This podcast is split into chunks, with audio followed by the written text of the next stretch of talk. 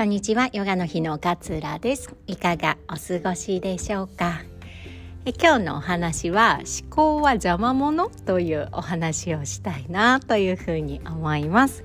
えー、私がねいつもお話ししているこのマインドフルネス的な考え方で言うとなんか自分で言っときながらもなんですが思考はなんかこう邪魔者っていうような、えー、考え方をねされる方もいらっしゃるかなっていうふうに思うんです。である時は邪魔者なんですよ確かに。なんかあの恐れとかねまた失敗しちゃって恥ずかしい思いしちゃったらどうしようとかいう思考はもしかしたらある意味邪魔者なのかもしれません。次のねステップに、えー、行くことを行くことにブレーキをかけてしまうような思考はもしかしたら邪魔者なのかもしれないんですけれども思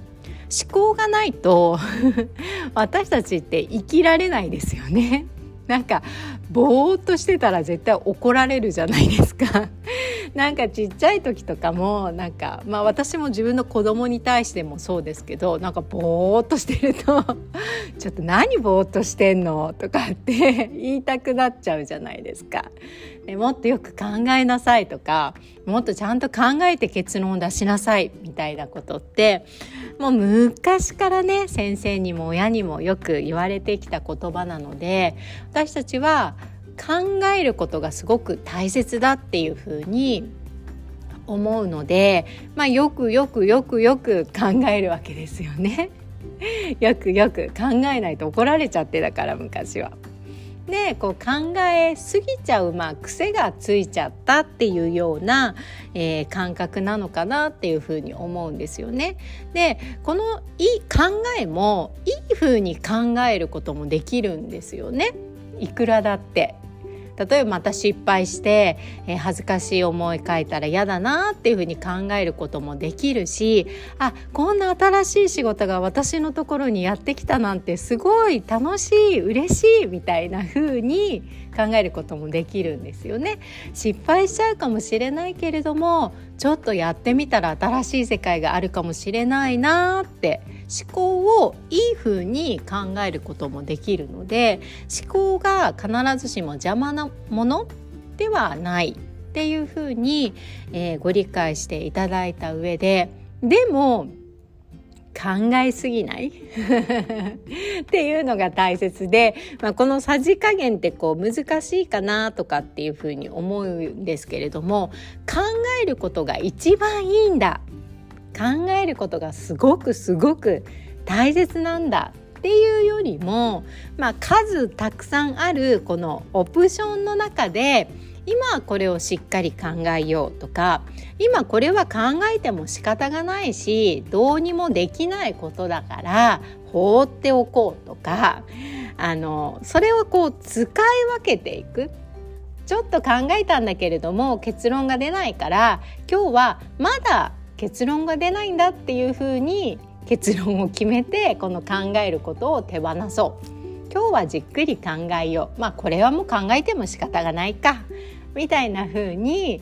考えることとこう手放すことっていうのを必ずしも考えることが一番いいことだよねではなくていろいろ実はその考えるってことの中にもオプションがあってそれを自分でこう使い分けて選択をしていくっていう考えが大切なんじゃないのかなっていうふうに思うんですよね。なんか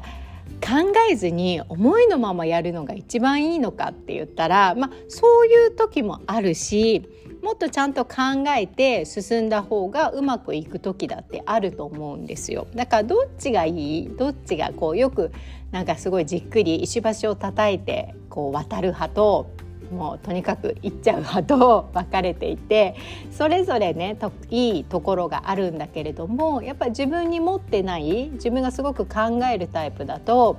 パーッといけちゃう人がすごい羨ましかったりもするしいつも後先考えずに動いちゃう人にとってはしっかりと計画を立ててじっくりと進める人が羨ましいなんていう風にね思ったりする側面もあるわけですよね。だから必ずしもどちらがいいっていうわけではなくて自分の中にはすでにたくさんのこうオプションというかね選択肢があってそれは常に誰でも選択ができるようになっているんですよね。だから考えることも悪いことじゃないし、えー、考えてもダメなことを手放すことも悪いことじゃないしちょっと考えたけどまだわからないっていう結論に結論を出そうっていうふうに決めてもらってもいいし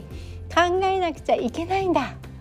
みたいなこの何々でなければならないんだっていう思考が自分のこうストレスのね要因になってくるのでたくさんある考えるオプションの中で自分はじゃあどれを今日は選択していく？この案件について今どういうふうにどういうふうなことを選択していくみたいな感覚で決めていくのがいいんじゃないのかなっていうふうに思うんですよね。なんか思考って良くないものなんですよねとかってねこういう話をすると聞かれたりするんですけれども決して悪いものではなくて考えることだって全然大切なことなんですよ。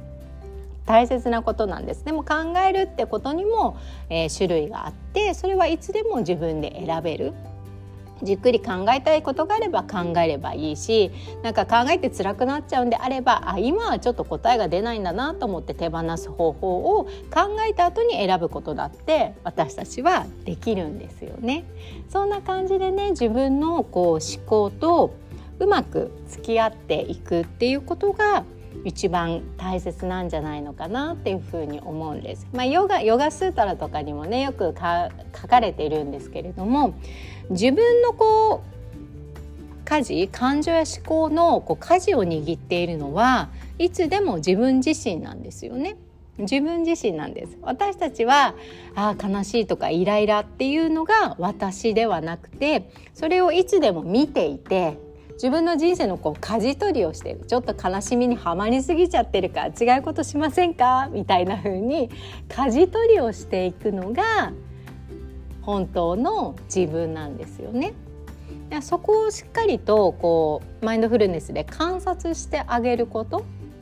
自分の今の状態をえー、少しこう俯瞰的に観察してあげてあ今こういう状態になってる私がいるんだなって気づいてこう舵を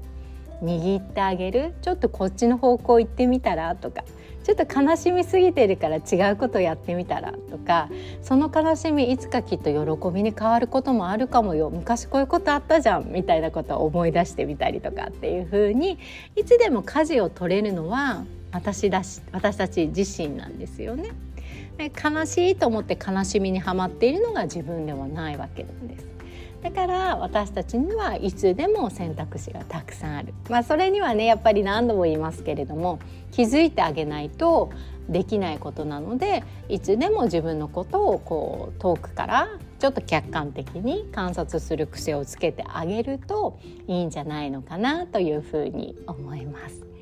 でこのね思考の取り扱い方あのー、ぜひね、えー、学んでいただけたら嬉しいななんていうふうに思っております。えウェルビーマインドフルネス指導者養成講座いよいよ来月ですね。4月22日まで期間限定で2万円の割引を行っていますたくさんの方にね学んでいただきたいなという思いからまあちょっと条件があります銀行振込の対応とか実践プランのみの